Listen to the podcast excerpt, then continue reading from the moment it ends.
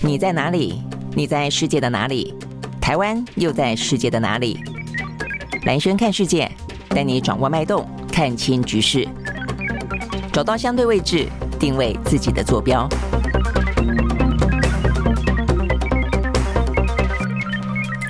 Hello，呃，欢迎收看今天的兰轩看世界啊。那这个在 YouTube 的持续的播出，那我们要先谢谢昨天呢，呃，有朋友啊，这个都内了，好，所以呢，非常的谢谢啊，那也代表大家的继续的支持。好，所以呢，我们从呃这个呃等于是广播电台啊，就转移到了 YouTube 的呃观点频道上面来啊。也希望呢，大家呢在呃，因为这样子的话呢，其实坦白说哦，你或许赶不上呢直播，但是呢，呃之后的话呢，随时要回看回听哦，都还蛮方便的。好，所以我们继续的哦，也就是。是透过每一天，嗯，大概不到一小时的时间啊，但是为大家掌握啊，呃，这个当天最及时的一些国际之间啊，这个重要的一些新闻时事。那当然，如果说国内有重要新闻的话呢，我们也会稍微的提一下。好，那就今天来看的话呢，一样哦，这个尤其是疫情的话呢，有两个重点要跟大家说一下啊。第一个重点的话的话呢，是我们的防疫中心啊，这个新任的指挥官呢，王必成啊，呃，王必胜，他还特别的提醒大家说，再过一个礼拜，下个礼拜呢，说预估呢，全台。台的疫情就要再升温了，好，所以你，等于是下个礼拜呢，就进到了八月底哦。那意思就是说呢，以 BA 点。点五哦，开始呢所带起的哦，因为事实上呢，呃，过去这几天我们已经跟大家讲过了嘛，哦，就是说呢，这一波的坦白说了，这一波疫情还没有完完全全下去，我就一直下到两万多就下不去了，所以偶尔呢低到一万多，但是总是会再回弹回来。比方说像昨天，昨天的数字的话呢，还是有到两万四千六百多个人，呃，这个单日新增确诊，那还有三十几个人死亡哦，那所以呢一直都是就是下不去，但是很显然的下不去呢，接下来又要再上来了，好，所以呢在目前。啊，我们这个防疫中心特别提醒大家的是。呃，这个下个礼拜开始啊，这个整个的 BA 点五的疫情应该会要再升温。那先前就已经透过模型来推估了哦，这一波的话呢，升温的话呢，八九月下去的话，很可能呢最高峰会到达单日新增最高六万多，那少则呢单日新增三万多。好，那其中的话呢，昨天王必胜特别提醒说呢，北部的疫情想必的会跟过去的美啊这个整个的疫情啊这两年多来一样，都是北部呢可能开始最严重。好，所以呢目前看起来的话，北部。疫情呢正在上升当中，那 OK，所以呢意思就是说呢，全台湾都会疫情升温，而北部的话呢会升得更多。好，那但是呢，除了哦这个王必胜的说法之外，呃，彰化县的哦这个大家就都还蛮肯定啊他的专业表现的卫生局长叶彦博，他特别提醒说呢，每一个县市哦他们的染疫的状况不一样，防护的程度也不太一样啊，所以呢他认为呢彰化县。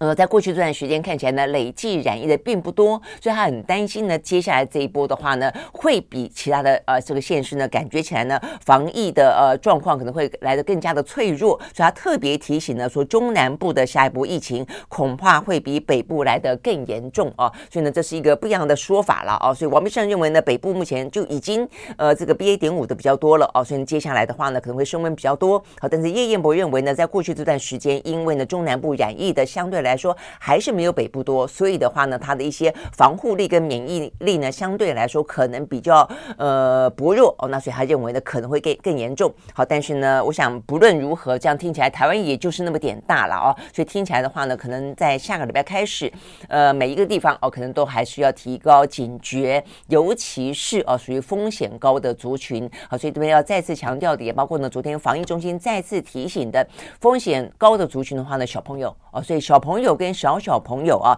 现在目前看起来的话呢，像是不管是染疫，我说染疫过后的 M，就是呢 Miss C 啊这个部分，对于小朋友的这些呃可能多重器官的一些影响啦，心肌炎等等是还蛮大的哦。而且呢，昨天看起来的话呢，罗一军特别指出啊，目前的话呢，如果就每百例的呃 Miss C 来看的话呢，有十九个啊，就是都没有打过疫苗的。呃，只有十九个接种过疫苗，所以其他的话等于就八十一个人都没有打疫苗，所以他就特别提醒说呢，小小朋友，呃，真的哦，可能呢接下来的话呢，像下个礼拜呢，会有一百二十七万剂的 BNT 的幼儿疫苗呢抵台啊，所以呢最快的话呢，下个周末就可以开打，希望这些小小朋友啊的家长可以带小朋友呢，还是去打一下疫苗会比较保险一点。对于这个就算感染之后呢，呃，Miss C 的状况也会来的比较少，而且呢比较奇怪的是哦，在国国际之间，Miss C 哦，他大大半都是在八到十二岁的哦这样子的一个小朋友居多，台湾的话呢，在过去这段时间的例子，五岁以下的小小朋友呢，发生 Miss C 的呢居多哦，所以呢，这等于是五岁以下的小小朋友真的要特别注意哦。过去的这一波呢，等于是还没有完完全全过去呢，接下来新的一波又要开始了。好，所以呢，这是一个呢，目前呢，在台湾疫情当中跟其他国家比较不一样的高风险族群的话呢，在小小朋友身上的话呢，要特别注意。那再来的话呢，就是年长者哦，那这个年长者的话呢，这个是陈秀熙哦，这个。台大的呃医生，他特别呃台大公卫所的呃这个教授，他特别提醒的是，呃其实呃这个长辈就一般的人，你说你打完第三剂，打完第四剂，要不要打打第四剂，可能各自要看自己的呃防疫力、免疫力啊。但是呢，对于呃长辈来说的话呢，在国际之间的嗯相关的数据显示，打了第四剂之后的防护力还是来得高的。但是台湾的话呢，接种第四剂，我想你。感受一下这个身边的朋友啦，家里面的讨论啦，你会知道呢，打四第四季的其实真的哦，没有以往来的踊跃了哦。我想跟一些相关的副作用其实蛮大的也有关系了哦。那尤其呢，有些人就想说，那就等哦，等这个很针对性的次世代疫苗嘛。哦，这个次世代疫苗的话呢，目前就双价，就是呢可以因应新的 Omicron，也可以呢因应原本的哦什么 Delta 啦，哦这个贝塔等等的。好，那但是呢。不论如何，因为这样的关系哦，所以目前的话呢，打第四季的长辈呢，大概只有在三成上下左右哦，所以换言之的话呢，有七成哦左右的呃老人家，如果说呢在。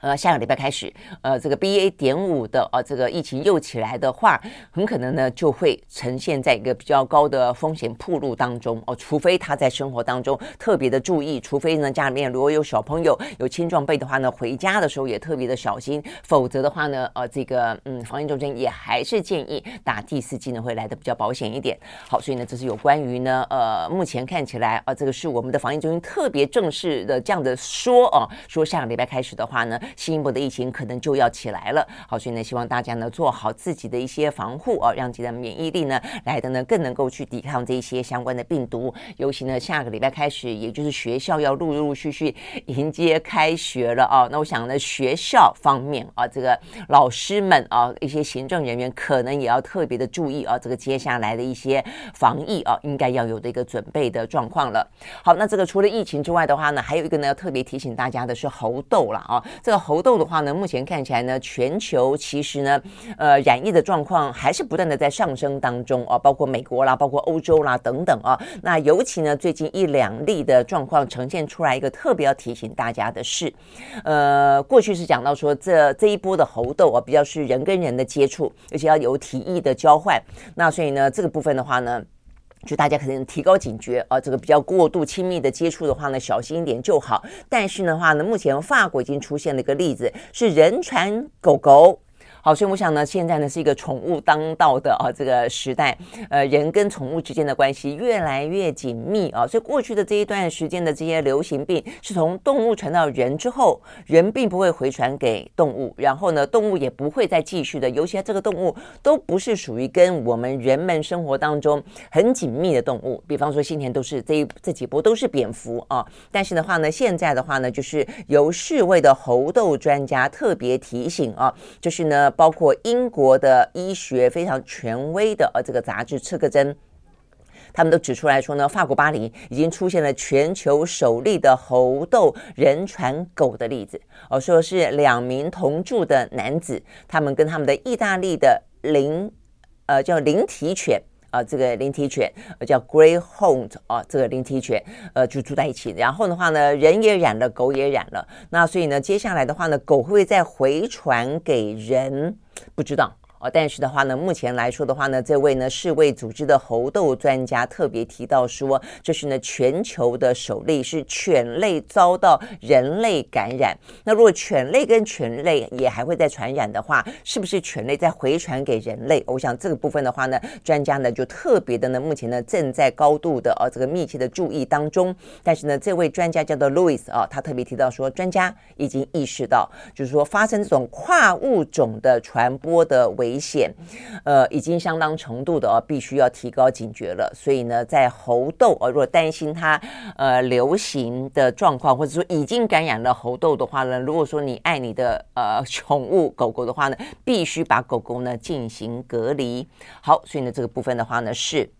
啊，有关于的猴痘啊，这个相关的一些呃这个讯息啊，那当然这个专家也特别提到说呢，宠物啊，如果就算隔离，宠物的排泄物啦，哦、啊，还是要特别的注意哦、啊，去清理，要降低风险。那另外的话呢，还有一些啮齿类啊，这个讲的可能就是那种呃。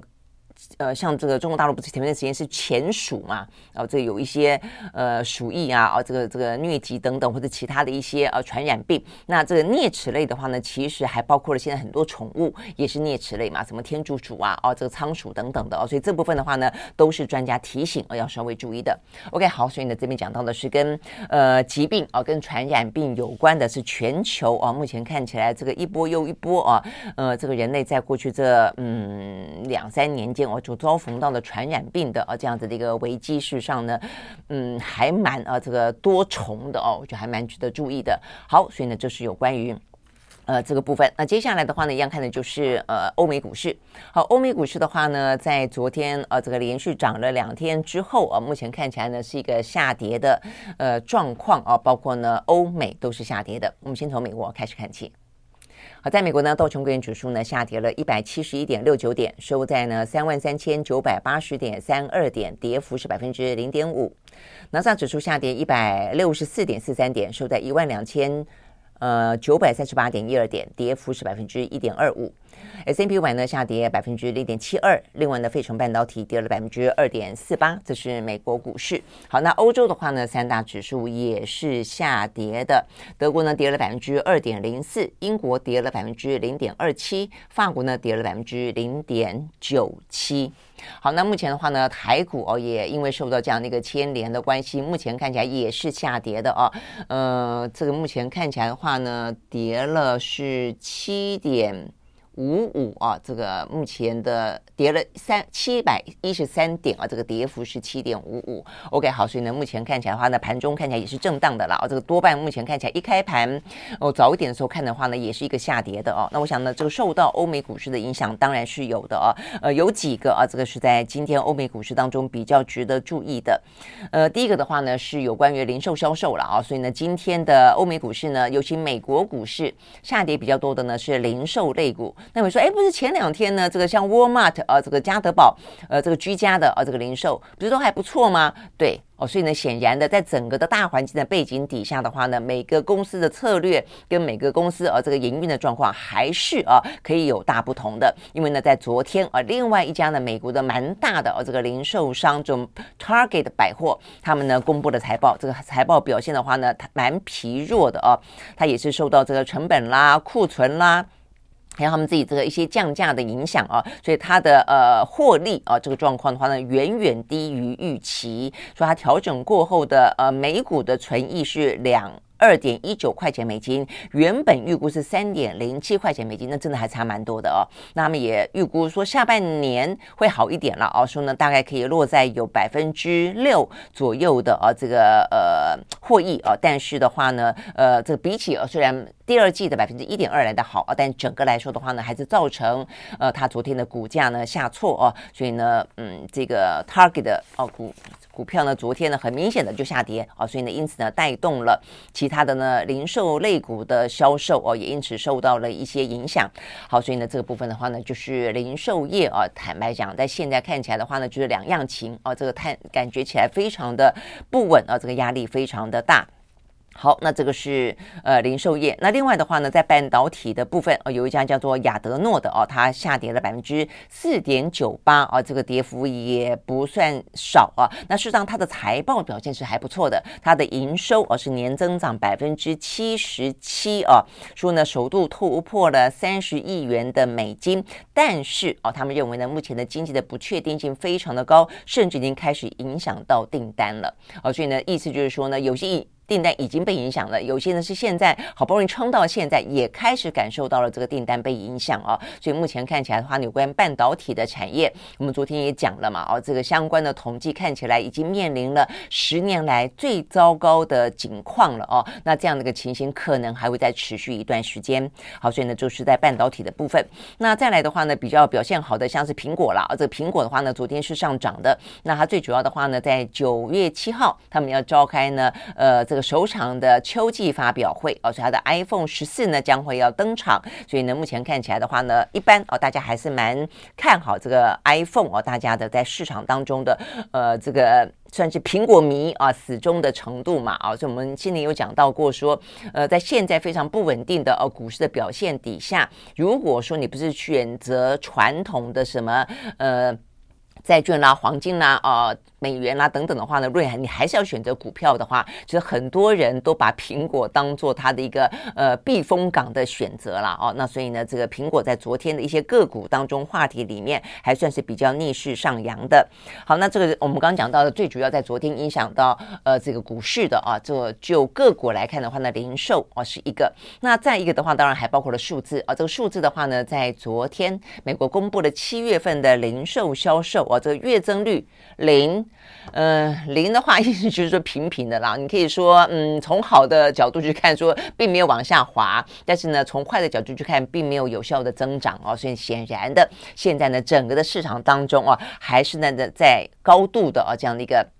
紧绷的状况，那这个紧绷的状况当然是来自于通膨。好，所以呢，在昨天市场当中关心另外一个话题呢，那就是美国的联准会公布了上一次会议当中讨论的纪要。那大家呢都会透过这些会议记录里面，试着更进一步的去了解呢他们的一些逻辑思维，怎么讨论事情的，跟他们注重了哪些呃相关的讯息，跟哪些可能的迹象哦。好，那我们看到的话，就是说他们昨天公布了呃这个等于是七月份的会议记录啊，显现出来的是。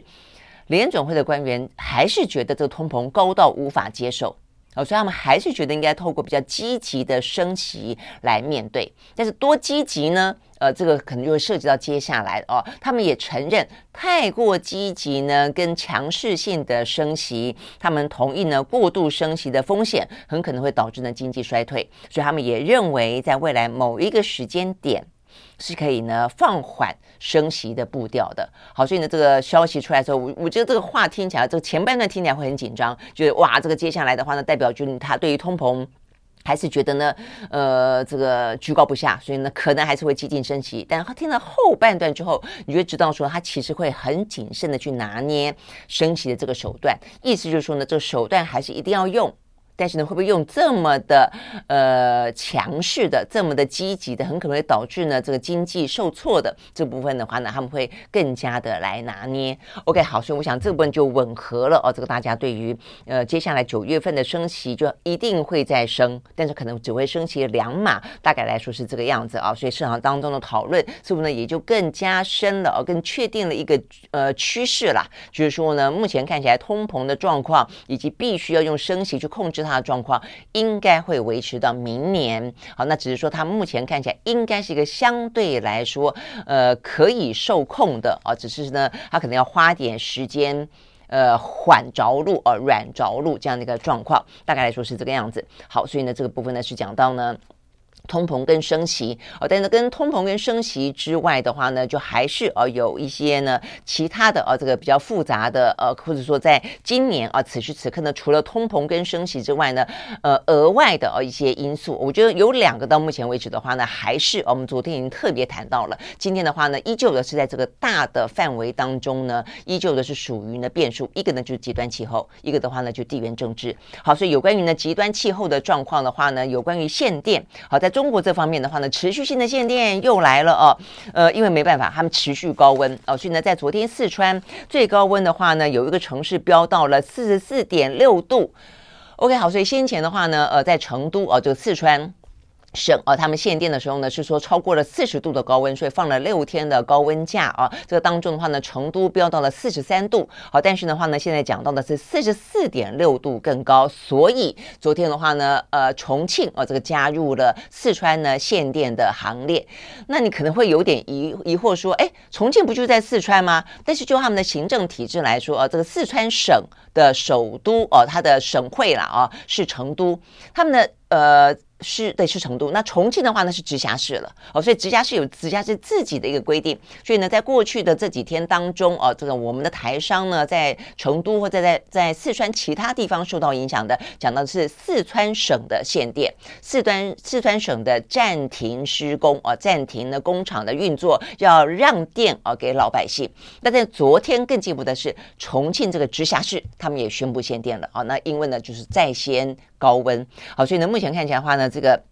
重庆的限电啊，它的呃限电的时间来得更长。不过它幸好它没有全面性的停工，它是用限电的方式哦。但是限电时间有八天哦，所以他们说呢，从昨天的零时开始，一直到二十四号，呃，在四川省前两天公布的是做到二十号为止哦，这个六天的时间。那重庆的话呢，是要到二十四号，总共八天。但是它虽然没有讲到说是全面性的停工哦，但是的话呢，你说让电给民。那实际上代表的也就是工业生产是要停止下来的哦，所以目前看起来的话呢，他们说。呃，这个让让电云的措施是要求所有的工业用电的企业，包含白名单的重点保障企业，这个代表是以前都会有一些额外的啊，就比方说大部分都限电，但有一些非常重点的关键的工厂，它是让你继续的啊去运转。但是这一次的话呢，连白名单的重点保障企业在重庆市或者在呢四川省，都是这一次呢没有办法呢任何的幸免，都是要生产全停。OK，好，那目前的话呢，在重庆啊。啊，呃，这个相关的产业呢，呃，目前就是大家很担心重庆呢，呃的大限电，所以有七大产业拉警报哦，因为呢，重庆，呃，包括四川啦，在整个的呃中国大陆来说，在一些制造业、重工业来说，都是蛮重要的一个很重要的基地啊，所以目前看起来它的冲击的范围包括了笔电、半导体、细料、碳酸锂啊，这个是跟。电池有关的双 A 还有富士康呃等等，他们就是我们刚讲双 A 跟富士康是讲到这个我们的台商啊、包括华硕啦啊、包括宏基啦，包括富士康也因此呢都受到相当程度的挑战，因为他们呢在重庆啊也有基地啊，所以呢等于先前的话呢前两天是成都厂受到影响，那现在的话呢是重庆厂。那事实上呢不只是我们刚刚讲到的双 A 跟富士康啦哦，我念一下啊这个什么惠普啦。嗯，纬创啦、旭硕、伟呃广达、人保、英业达等等啊，这个代工厂呢都在重庆也有啊，所以呢，目前看起来重庆的扩大限电之后啊，呃，台厂呢相当受到影响。那在这个英国金融时报报道呢也特别提到，因为他们可能这些厂里面呢，呃，国际化最呃最最深的，或者说最受国际呃这关注的知名品牌，包括了像是丰田。包括像是富士康哦，所以他们特别关注了这两个啊厂，他们也都说呢，目前看起来都是受到波及的。那只是说呢，目前尽可能的去调调度啦啊，所以呢，这个丰田说。呃，配合啊，就就是要尽量配合，那就是暂停啊，这个四川省的营运。那富士康说，目前为止影响还不算到太大，好，但是呢，依照中国的天气网相关的讯息，高温呢也不是只有到现在而已，会继续高温啊，所以他们至少说要飙到四十四度以上高温的状况，很可能会再持续七天到十天。好，所以呢，这个有关于呢重庆啊，这个跟着整个的四川省呢，进一步呢也在限电、停止工业生产这个状况的话呢，持续对于经济造成了相当程度的冲击了。好，那呃，事实上除了四川之外，呃，其他的啊，这个中国大陆呢，也很多地方呢遭到高温之苦之苦啊，所以有序限电，就有顺序的啊，有秩序的进行限电的，还有包括。安徽、河北、江苏跟广东啊，就陆陆续续呢，也都出现了传出了用电紧张、局部性限电的状况。好，所以呢，这个影响之大哦，我想呢，这个是极端气候哦，看起来对于这个目前呢，全球第二大的哦这个经济体哦，我想这个影响不只是中国自己而已了哦，包括台商，包括全球的产业产业链啊，一些工业生产呢都因此而紧张起来。那这个大陆的副总理韩正啊，昨天呢特别到这个国家家电网的地方而去视察，特别提到说呢，这跟现在看起来的话呢，高温干旱啊，因此导致的缺电是有关的，不是说用电量啊高而已啊。比方说，就四川来看，他们说呢，四川的话呢，它的供电来源百分之八十都是水利。那问题是现在看起来干旱，许久不雨。那所以的话呢，它的水力发电完完全全受到影响哦，所以呢，现在四川省呢，尽可能的就往其他县市啊、其他省份去调电。好，所以呢，会知道说呢，当你依赖水水力发电啊，特别的。多的话呢，再加那个干旱的状况，可能不止就是什么热浪啦、森林大火啦，直接的影响到供电。好，所以呢，这个供电的话呢，就直接影响到的就是经济。OK，好，所以呢，这是有关于重庆目前的状况哦。那事实上，重庆的状况之外的话呢，另外一个也是跟用电有关啊，也是非常的受到关注，那就是德国。德国呢，今天传出来最新的消息啊，这个肖兹他们的总理呢，即将在几个礼拜之内，他们可能会宣布，呃，他们本来是希望呢，能够呢。让核电啊这个归零，呃，但是的话呢，目前最后的三个核电厂面临到现在整个的局势，一个呢就是先前的俄乌战争所导致的天然气大概断了百分之八十哦，就是。俄罗斯原本提供给德国的天然气少了百分之八十，再一个的话呢，就是连这个相关的干旱呢，也在欧洲也在德国呢产生了影响了。他们决定让这个最后的三座的核电厂继续延役。好，所以我想这个呃话题呢，对于台湾来说，也就是一个很大的启示。我想对于全球来说，也都代表了他们大家都在面临啊这个相关的状况。那你你会说，嗯，那这个核电厂除了天然气的问题之外，为什么跟干旱也有关系？呢？我今天特别去看了一下它的相关的状况，因为啊，它的莱茵河，莱茵河的话呢，目前的话呢，因为缺水的关系哦，所以莱茵河的水位呢，呃，受到了相当大的影响，就枯水啊，水位呢不断的下降，所以呢，很多船都不能够运了。那很多船不能运的话呢，他们其实莱茵河是呃，这个属于在德国当中，在海运当中，就是算是河道的。运输当中非常重要的枢纽，它运了很多的一些货物在欧洲之间，因为我们知道莱茵河穿越了欧洲的非常多的一些国家哦，所以它就影响，因为水位往下降，船就很多地方不能开，会搁浅啊，所以它就影响到了很多的一些货运，呃，货运的部分。再来一个很重要的是，它影响到煤矿，所以呢，现在对呃这个呃德国来说，他们现在的状况就是第一个，呃，这个天然气。很紧俏哦，很缺，那所以他们现在逼不得已哦。坦白讲，这是全球目前的一个状况，这也是大家非常非常担心的，就是说你不得已只好生存为先，只好呢经济继续运转为先。所以现在很多的火力发电厂都全开了，所以不只是呃这个，连德国一个那么讲究这个绿色能源的国家，他们呢都已经重开了煤电厂。啊，所以呢，后来呢是本来希望说呢，先燃煤看看，所以呢，把这个让核电延后，还是放在一个最后的选项，因为这个部分的话呢，其实相当具有高度的政治性啦，因为梅克尔下台之前才。特别的啊，这算是蛮大张旗鼓的强调，说德国呢要进入到啊这个所谓的非核家园啊，他们要让这个核电啊这个归零，所以呢万不得已不动到这个的话呢，他们还是尽量不动。所以他们后来是让这个煤啊这个煤的发电的话呢，最近这段时间呢也就是火力全开，但没想到呢莱茵河的水位呢下降了，所以他们连连煤的运送呢都受到了影响啊。所以呢这个部分的话呢，看到啊他们就讲到说呢，除了生产跟货物的运输受到影响之外，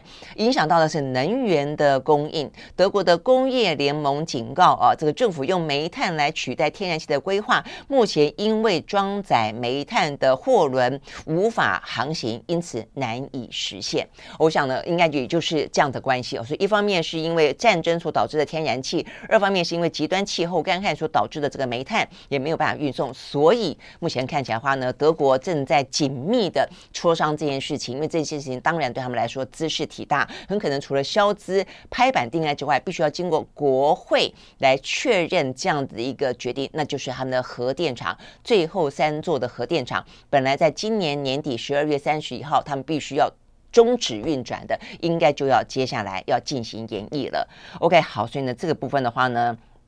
是为了哦，让这个呃德国他们的能源啊，可以呢在目前甚至在今年的冬天啊，这个度过呢这样的一个非常啊这个嗯危机四四伏了啊，这样的非常的困难的一个呃关键点。OK，好，所以呢这个话题当然对台湾来说也有一些相关影响啊。显然的，我们经济部看起来应该是还蛮怕哦，这个连德国，因为德国基本上来说，是我们台湾的能源政策啊，尤其是民进党政府的能源政策亦步亦趋的一个对象啊。所以呢，当他呃强调风电、呃这个光电等等啊，这个我们也都尽可能的去呃跟着啊这样这个绿能的脚步啊。那但是如果当联呃。德国都已经决定哦，要让这个核电厂来延后来发呃这个继续参与呃发电的行列，延后停役的话，对台湾来说，对民进党政府来说，铁定是压力很大的啦，这个政治压力很大哦。所以呢，昨天这消息一出来一传来之后，我们经济部能源局就马上跳出来说，呃，我们跟这个其他国家啊、这个不太一样啊、他们有这个能。呃，天然气供应的问题，他说呢，我们的能源供应相对来说还算稳定哦，所以呢，这是我们政府的说法了哦。但是你说稳定有多稳定？我们当然没有像德国突然间少了百分之八十的天然气啊，但是现在的话呢，时不时跳电，然后尤其对于一些产业来说，它基本上来说是没有办法容忍啊任何呃，不要讲说这个跳电了啦，甚至连这个电载啊，这个电压稍微的往下，其实呢，整个的生产线都会。受到影响啊，所以呢，就算没有像德国那么严重，但是这个风险的呃指数因此越来越高，越来越高啊。这部分的话呢，其实也呃是造成相当大的压力哦。所以对于负责任的政府来说，我觉得对德国来说都已经，德国真的就是率全世界之先，包括他连绿党的诞生都是在德国。所以我的意思说，连德国他们都那么的愿意去面对现实，而不被形式主义、虚假主义、面子问题去影响到整个的国家人民的福祉。我觉得对于民进党来说，你你真的就是冲着自己的神主牌，冲着自己曾经讲过非核家园，就要这样子的那么的僵固不化吗？我觉得这是一个态度问题，执政的态度的问题。呃，所以呢，我觉得讨论。核电的延役这件事情，一个是说你要不要核电，你的核能的你的能源结构是什么？一个是你面对问题你的态度，你到底是以你自己政党的利益为先，以你的面子为为重，还是说以老百姓为重？像德国，坦白讲，他这这几年来，他的这个相关能源真的变得很厉害，一下子天然气为主，一下子核能为主，一下子呃怎么对，所以。他们一度哦，这个核能也就是放在绿能的角度，但是后来又觉得说，我们应该可以拉高天然气，呃，继续的加强绿能，然后把这个核能归零。这也不过是过去一两年的事情，但现在的问题又出来了，然后必须要很灵活的去做调整啊。那所以对于德国来说，他们的政治人物是这样子的。我认为是负责任的去面对啊，所有的啊这样的一个国家的危机以及政策的灵活调度。那对台湾来说呢？OK，好，所以呢这边讲到的是，呃，有关于啊这个讲从呃中国大陆的限电讲到呢，目前呢呃德国应该在几个礼拜之内会正式的宣布啊，他们要延后核能电厂的啊延役。OK，好，所以呢，这是跟电有关的话题。那接下来的话呢，要看的就是呢，另外一个我们刚刚讲到的啊，就是说，在整个的经济当中，有真的越来越多的非经济因素影响啊。一只非常大的黑天鹅呢是极端气候，另外一只非常大的黑天鹅呢就是地缘政治。好，那在这个今天的地缘政治当中受到关注的是啊，这个在昨天的欧美股市的盘中啊，这个传出来之后的话呢，也是造成了相当大的一些呢。呃，影响立即有一些震荡，那就是呢，呃，中国大陆哦，这个宣布哦，他们要跟俄罗斯一起进行联合军演。嗯、呃，我觉得这个问题看起来啊，这真的是还蛮敏感的啊，因为呢，一方面台海的军演啊，才算是呢，就是一连四天的这种呢才结束，但是零零星的军演呢还在继续啊。这个随着呃这个美国的呃参众议员继续访台，他就继续呢来进行零星的军军演。但是基本上台海的战役啊，这个台海的军演跟俄罗斯的俄乌战争，基本上来说，虽然大家都会相互比拟、相互参照，觉得有一些经验跟教训可以。啊，来看，但基本上来讲，这两个的联动性啊，尽可能大家大家大家都希望，呃，不要过度联动，尤其是俄罗斯跟中国大陆两边。携手这件事情的话呢，是大家觉得尽量不要让它联动的哦。但是呢，很显然的，对于中国大陆来说，先前也尽量的在这个西方的呃这个压力底下呢，他们虽然没有呃很直接的去挺乌克兰，呃，但是的话呢，也没有说什么提供军火啦，也没有说太去挺呃这个俄罗斯。所以呢，这个俄乌战争以来。呃，这个中中国大陆说法都是他们站在一个属于他们自己的呃方式，他们自己的立场来决定呢，他们要怎么样去应应啊这个应对啊这个俄乌战争啊，所以就就是相对来说啦，采取一个比较像是中立的啊这样一个嗯。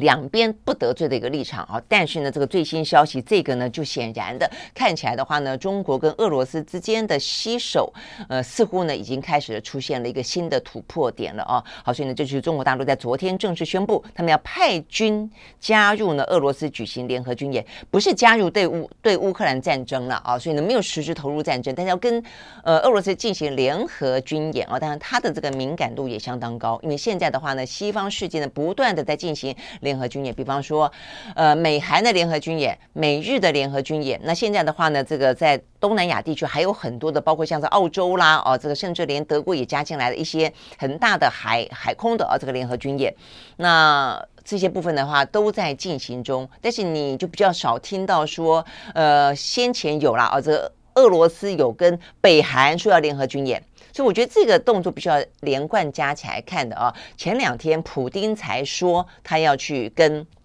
朝鲜啊，这个要联合军演，然后的话呢要这个呃进行对话，组成同盟。哎，就接下来中国也说他要跟俄罗斯呢共同进行联合军演啊。好，所以呢，我觉得某个程度来说，就地缘政治的呃角力来说啊，这或者说大家最不想看到的一个呢，就是壁垒分明的状况来说，这个趋势。好像有点势不可挡了啊。OK，好，所以呢，这个部分的话呢，除了他们昨天正式宣布要加入啊，派军加入俄罗斯举举行联合军演之外，同时他们也不断的加大力道呢，在文攻的部分啊，不断的呢批评啊，这个美国是美国加剧了台海的危机，然后呢，甚至呢就是不断的啊，就是谈到像这一两天的。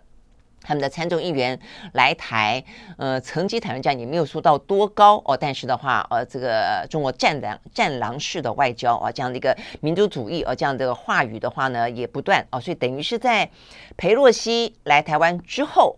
到底是谁引发了台海的呃这个紧绷哦？甚至说这样的一个紧绷是不是涉及到呢？有可能呢破坏现状，而破坏现状是谁先造成的？到现在为止，美中都还在吵啊。所以呢，中方的说法说是你美国造成的，从你佩洛西来台开始的，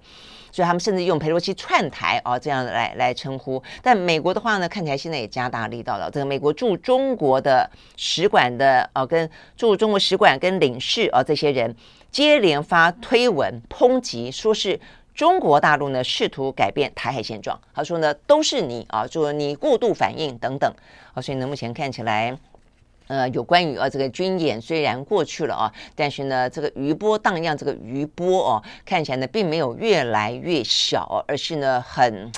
很震荡啊，我觉得持续的还蛮震荡的，所以我觉得接下来哦还有很多的一些部分啊是需要来继续关注啊，到底这些包括了呃两大阵营各自的联合军演，哎呀，还有各自一些串联啊，跟他们的一些声量啊，目前看起来其实呃不减反增啊，所以到底接下来会影响多大？好，那我想这个部分的话呢，我们看到的就还包括了像是呃。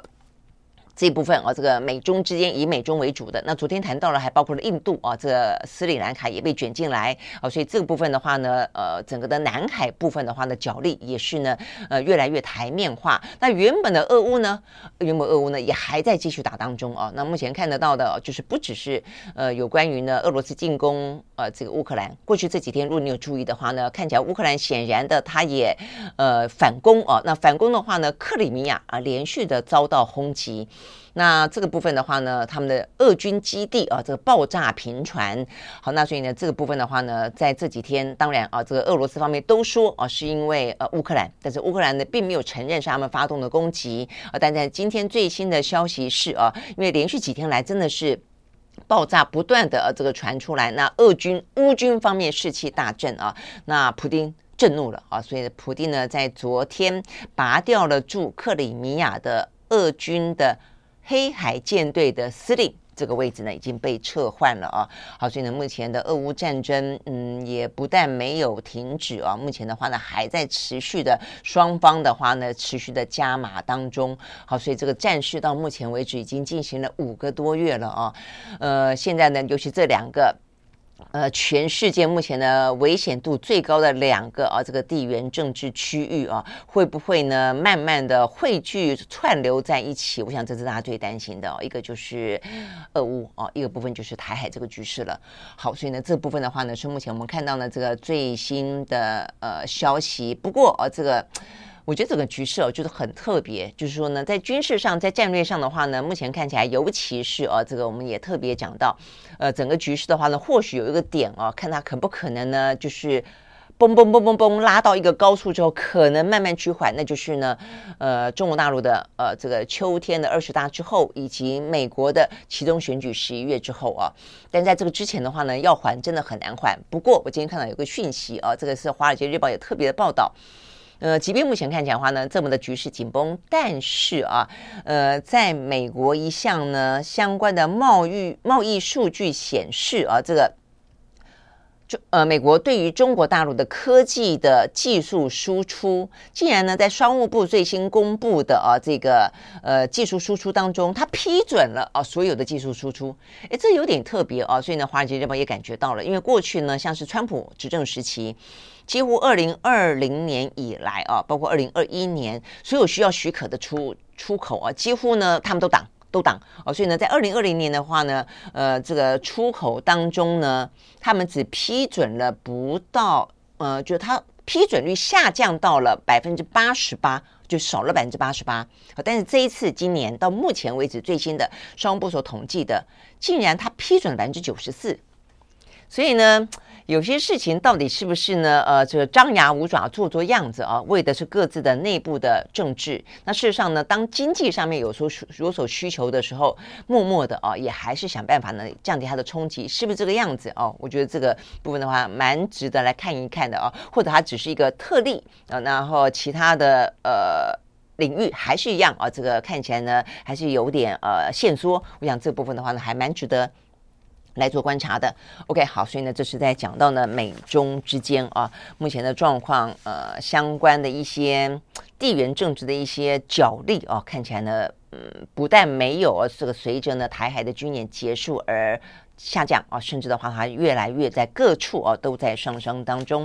好，那最后我们来看一下这个油价啊，这个油价在昨天的话呢，连跌三四天之后呢，昨天终于反转上扬了啊。这个在西德州原油部分啊，上涨百分之一点八，收在每桶八十八点一一块钱美金。伦敦布兰特原油上涨百分之一点四，收在每一桶九十三。点六五块钱美金啊，这个最主要是因为上个礼拜他们公布了啊，这个美国的原油库存减少了，OK 啊，所以因此呢稍微的收高一点。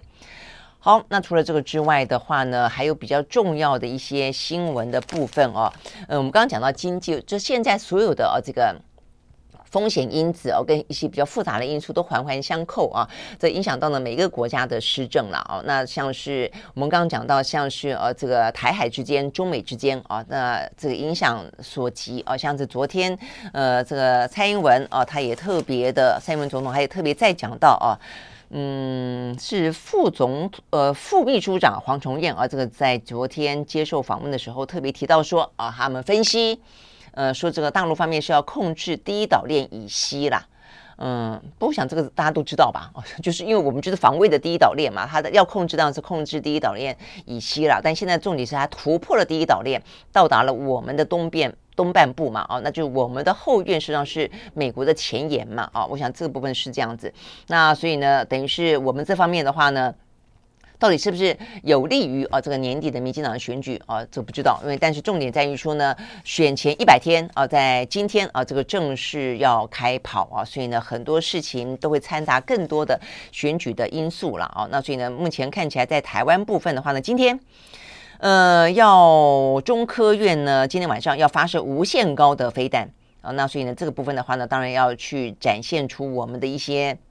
可能的可以空对地的实力啊，那这个可能说预期是天宫三号，或是呃天宫三号的增程实弹啊等等。那再来一个就是说，呃，我们的府方啊也特别的强调说，我们昨天的空军啊特别邀请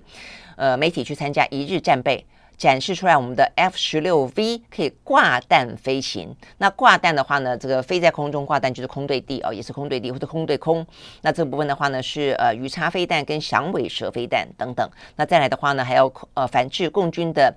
嗯战备影像啊，因为现在的话不只要军演哦，还要拍照，还要做这个认知作战啊，像这个大陆啊说我现在俯瞰你的澎湖上空等等啊，那所以我们这边的话呢。以后呢，也要这个全程装置呢，GoPro 啊，要全程搜证呢对方的呃这个过程应对过程，顺便可能啊也要来进行我们的认知作战这些等等啊。好，那这些部分的话呢，呃，都是哦，就是说，一个是目前正在发生中，一个是各个国家因应自己内部的政治呢，呃，也都会拿去运用哦。那只这个运用哦，到底是有利于整个的国家利益，还是呢只只有利于某些呃这个政党政治啊？那我想这些部分都是。呃，要去观察的了啊。那我们刚刚要讲的另外一个是南韩，南韩的话呢，目前看起来啊，这个尹锡悦状况很很很惨啊，他的民调呢跌到啊这个很很只有剩下百分之二十四了啊。就上个礼拜呢还有百分之二十八，那这个今天的话呢只只剩下百分之二十四。那整个的状况看起来的话呢，受到非常多重的因素的影响。我们刚刚讲到，现在很多的事情呢都交错影响，呃，有通膨的问题啊，有经济的问题，有这个呃地缘政治的问题，那就是。一方面呢，他夹在美中之间啊，所以呢，裴洛西访韩的时候呢，他没有去接待，那呃说他去休假啊，也还是有这个批评者啊，这个批评他啊，就是这个等于是会影响到美韩的关系，呃，那屈从于中国啊，但是呢，也有这个厂商给他压力啊，认为说呢，对中国的市场不能够放哦，所以他该怎么样去拿捏？再来的话呢，又有朝鲜问题啊，朝鲜就在呢尹锡悦啊，这个昨天呃，等于是他就职啊，这算是一个。蛮历史性，就是一个蛮呃周，等于是啊，我记得好像是三两个月，两两个月三个月啊，还是百日哦。总而言之，就是一个呃这个纪念的一个日子。哎，北韩呢发射飞弹庆祝他，啊两枚飞弹啊，就搞得呢整个状况非常的糟。那再加上尹锡悦自己本身呢有些人事运用上啊这个丑闻发发生的关系啊，所以只剩下百分之二十四啊，所以呢整个状况呢其实呢还蛮。惨的哦，那所以呢，目前所有的执政党啊都面对呢相当大的压力啊。OK，好，那所以呢这个部分呢是在今天看到。那再来的话呢，在美国，美国的话呢也是面对了非常严峻的拜登的挑战。那呃现在呢，他当然。就呃，拜登目前的民调来说，相对来说也不算高，所以呢，川普呢不断的呃这个想要去呃再呃这个重新再起，但是他现在呢面对了一个共和党内的一个劲敌了，那就是呢反川普大将呢钱尼，呃钱尼啊、这个事实上呢是共和党的前任的副总统的女儿钱尼。啊，那他这一次的话呢，在呃其中选举，他的他也必须要去重新进行这个初选，要角逐他们共和党内的提名，但是他败了。败败阵给呢川普支持的人，所以呢，呃，这个深仇大恨是可忍，孰不可忍？他本来就很川反川普的，就能在自己的选区呢初选提名还败给了川普的支持者啊，所以他说他呢，呃，要去不让啊这个川普不靠近椭圆形办公室。他说我可不是说着玩玩的，我虽然这个初选败了，我告诉你，我要只取二零二四。好，所以呢。美国共和党内的总统大选看起来目前也是非常的热闹。OK，好，所以呢，这是今天我们看到呢相关的一些国内啊、国国际啊比较重要的讯息。那国内我们刚刚也讲了啊，这个今天开始的话呢，选前一百天了，现在越来越多的选战的讯息呢，显然的会啊这个加码的开跑。嗯、呃，接下来的话呢，一百天之后，十一月二十六号。就要投票了，那呃八月二十六号开始去登记啊，所以呢呃二十六号、二十七号、二十七号开始去登记，呃哦二十九号登记，二十七号呢是台北市的副市长黄珊珊要请辞啊，所以还要正式呢投入选战。OK，好，所以呢这个接下来的。选举呢，也是掺杂了非常多的一些错综的因素哦，国内外的因素都会有。OK，好，所以一下接下来我们也会为为大家做关注。那今天的我们的节目就到这边告一段落，明天同一时间再会，拜拜。